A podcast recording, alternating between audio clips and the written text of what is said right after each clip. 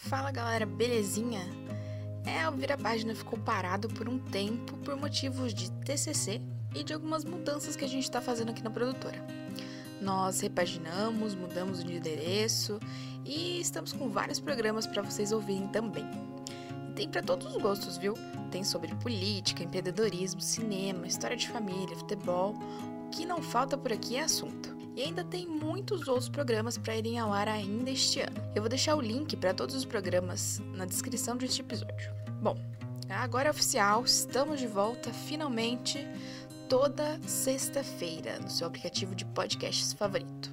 E hoje eu vim aqui falar sobre uma autora incrível. Ela é escritora e desenhista. Ela faz uns quadrinhos maravilhosos. Ela é uma das brasileiras de mais sucesso na sua área e ainda por cima já participou de criações na nova MSP. Sabe de que eu tô falando? É lógico que é da maravilhosa Bianca Pinheiro. Vem comigo virar essa página. Eu sou Tatiane Silva e está começando mais um Vira Página.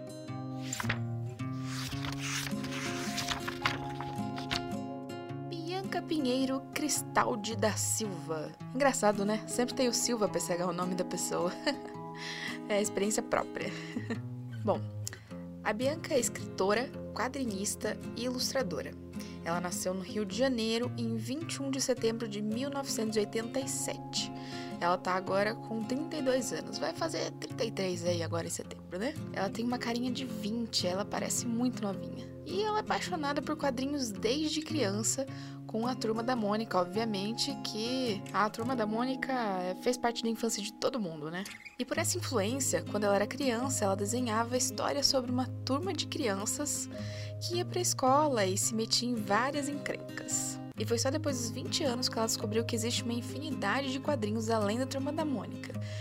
Foi daí que ela descobriu os mangás, super-heróis, outras revistas em quadrinhos que são relacionados à história, enfim.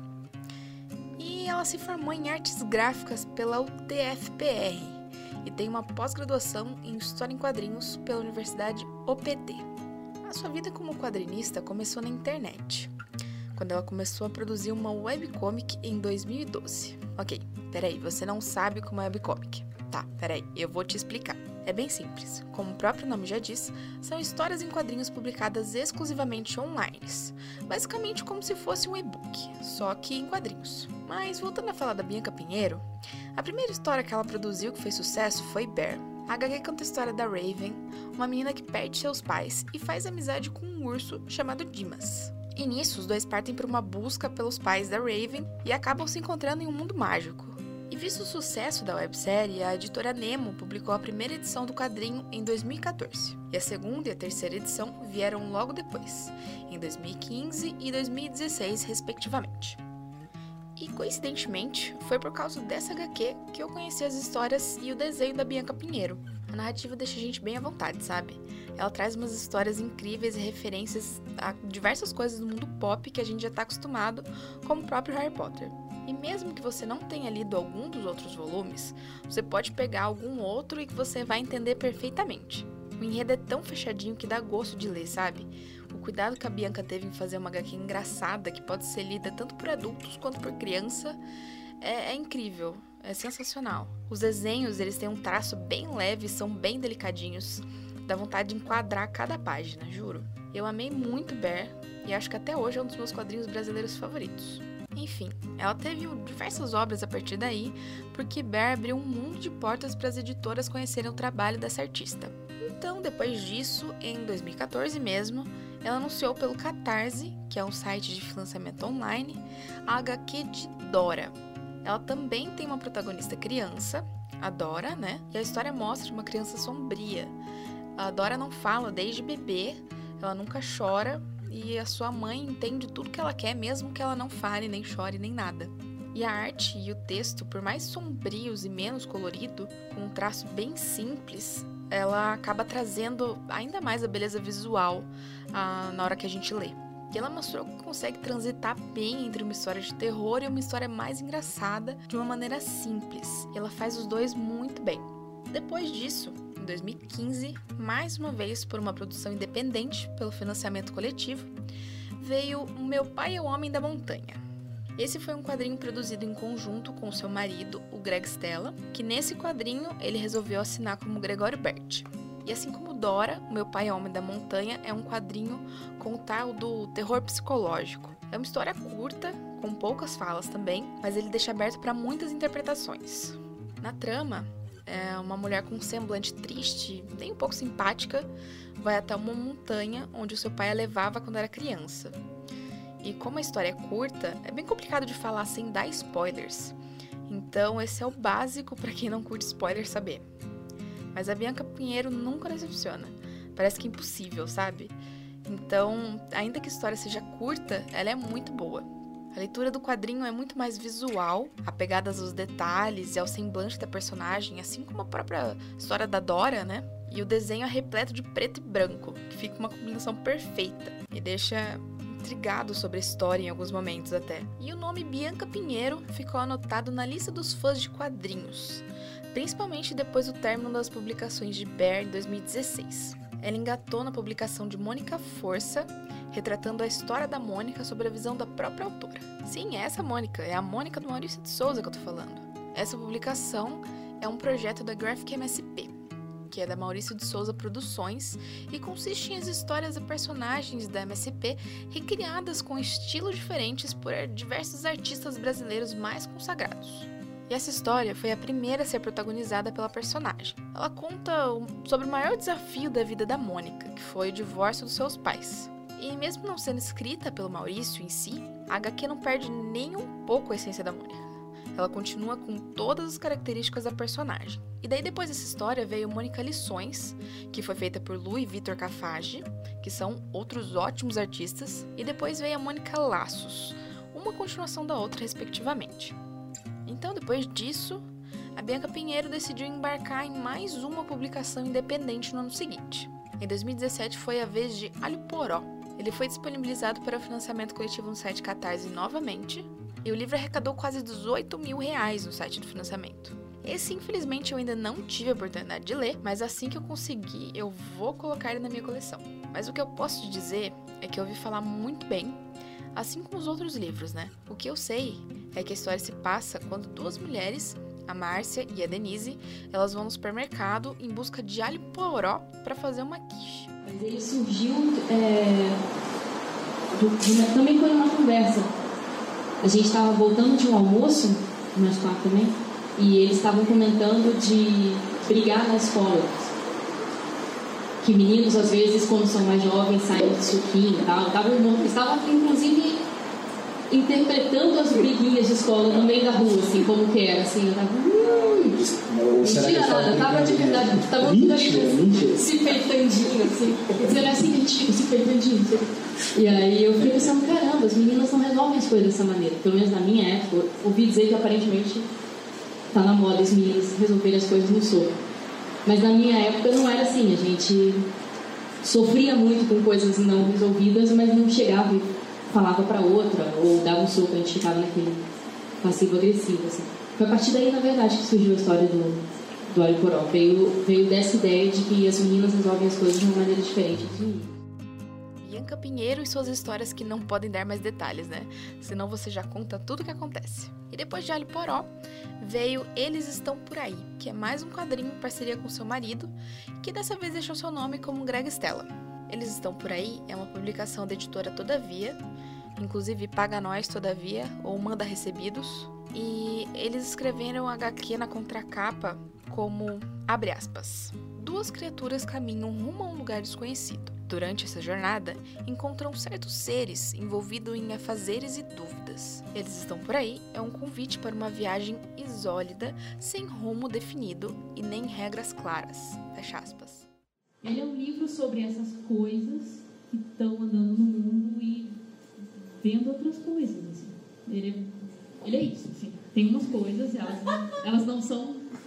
Elas são vivas e elas têm inteligência, mas elas são coisas que não existem na vida real, eu acho. Talvez existam, mas eu espero que elas não existam.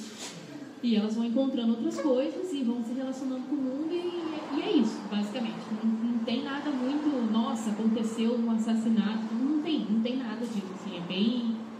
E elas passam por coisas esquisitas. O nome do livro antigamente ia ser Coisas.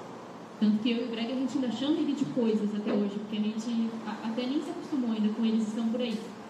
E daí o pessoal da editora que falou que coisas é ruim de procurar no Google depois, é uma ideia bem prática, assim. Eles falam assim, como é que uma pessoa vai procurar um livro chamado Coisas? Se digita coisas no Google. Eles precisam saber o nome de vocês para poder encontrar o livro. Porque só coisas é qualquer coisa, né? E aí por isso que a gente, ah, então tá, vamos mudar o nome. A gente ficou muito tempo caçando um nome diferente para poder botar para ele.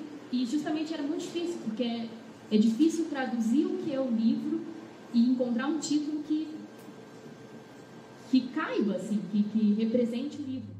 Sabemos que as obras da Bianca Pinheiro são um sucesso, e só no ano passado ela finalizou nada menos que duas histórias. Uma delas foi Mônica Tesouros. Sim, ela volta novamente para a gráfica MSP. E na história, a Mônica faz uma viagem com os pais para um hotel fazenda, como uma viagem em família para o casal se reconectar e para a Mônica descansar também, né? A arte, como sempre, é impecável, lindíssima, maravilhosa. Eu acho que a Bianca e os Cafage, eles fizeram ótimos trabalhos com a Mônica na Graphic MSP. E além de terem a personalidade da personagem, eles trouxeram uma carinha diferente para as histórias em quadrinhos.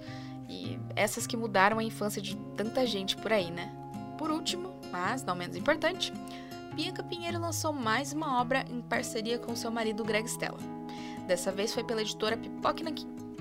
Sob o Solo fala sobre a história de dois soldados que ficam refugiados em um bunker para sobreviver. A editora Pipoque Nankin tem feito um trabalho incrível. Eles têm trazido grandes obras de autores internacionais e recentemente eles lançaram o ser original Pipoque publicando histórias inéditas de autores brasileiros, entre eles a Bianca Pinheiro e o Greg Stella solo ele chegou aqui pra gente já muito desenvolvido, né? Já estava todinho desenhado, já estava pronto assim. Aqui tivemos assim o, ajustes. ajustes editoriais ajustes. pequenos, pensar o, o, formato, essas coisinhas assim, né? Contamos com a diagramação da capa da Giovanna Cianelli, uhum. tivemos esses ajustes editoriais, mas a obra mesmo já estava plenamente desenvolvida. Nesse programa aqui a gente quer conversar com vocês um pouquinho sobre o desenvolvimento dela, Exato. que é uma obra tão curiosa, com esse caráter minimalista, é uma obra tão diferenciada dentro desse enorme panteão de lançamentos que a gente tem todos os meses. Então, acho que a, acho que a primeira pergunta é como que nasceu essa ideia? De fazer algo dessa forma? Essa é a pergunta mais difícil do mundo, né? O louco! Justo a primeira é a mais difícil do mundo. Como nasceu essa ideia? Tem, tem outra variação dela que eu gosto, que é de onde veio a ideia. Uhum. Não sei. Mas, é, no final das contas, eu acho que durante a produção, assim, uma coisa que, que, fa que faz sentido pensar e, e, que talvez seja uma surpresa para quem não está acostumado a trabalhar com, com, produção com produção de quadrinho, enfim, com produção de, de material artístico, né? De, Isso. De história, narrativo história, e tal, narrativo. é que muitas vezes a, a limitação ajuda muito a criatividade. Então, para a gente é sempre, ou pelo menos tem sido importante, sempre trabalhar com limitações para que eles nos ajudem a produzir. Nesse caso, né? A gente definiu que a ideia base vai ser é, uma história começa com dois soldados. A história vai começar com eles descendo uma escadinha para um bunker, um porão, enfim, o que é que seja. Estão, é, começou assim. Assim, a gente tinha uma ideia do tom da história. Uhum. A gente é, queria é que, fosse uma história. É que na verdade foi assim, a gente queria fazer um quadrinho. Uhum. A gente estava mal. Eu falei, cara, vamos fazer um quadrinho. Vamos fazer um quadrinho. Só pra, dar aquela desopilada mesmo. É, né? Exatamente. Que não é uma coisa que a gente faz, né? Ele não costuma fazer não isso. faz esse quadrinho assim. catártico, assim, A gente não né? costuma fazer isso. E, e aí, então foi isso, na verdade. Foi, vamos fazer um quadrinho, jogar essas coisas lá. Tirar da gente e jogar lá. E daí veio com a ideia do soldado. E aí, a partir daí, a gente decidiu, gostou da ideia? Gostou. Ah, pô, isso parece um bom começo de história. Vamos pensar. E aí a gente começou a pensar o que, que podia acontecer na história. Ah, o rato. Uhum. Ah, pô, podia ter um negócio de cheiro, né? Porque o cheiro é uma sensação da qual você não consegue escapar. Ah, Mas aí já estava girando em torno da paranoia, por exemplo, isso, tema. Isso, é. Eu, você já tá pensando isso, que é eu pensei, ó, podia acontecer, a história toda podia se passar ali dentro. Eles podiam entrar e aí, como é que a história se passa ali dentro? Bom, a gente não vai querer recorrer a narrativas que escapem do, do porão. Não, então, assim, não pensou em fazer flashback, flash forward, mostrar uhum. ah, como é que era antes, de onde que ele. Não, não. Isso acaba sendo uma limitação, né? Exatamente. O, palco é, é Exatamente. Né? Isso. E aí, quando a gente colocou essa limitação, então tá, então como é que a gente faz essa história? Bom, a gente vai ter que recorrer a diálogo. Porque como é que, eles, como é que a gente vai saber do que, que eles estão falando. Tanto Como é que a gente, a gente já sabia que o título ia ser sobre o sol logo no começo, porque a gente já decidiu que eles iam estar o tempo todo sobre o sobre sol. E aí, ah tá, esse é o nosso título. E aí veio a ideia de fazer a história toda com diálogos.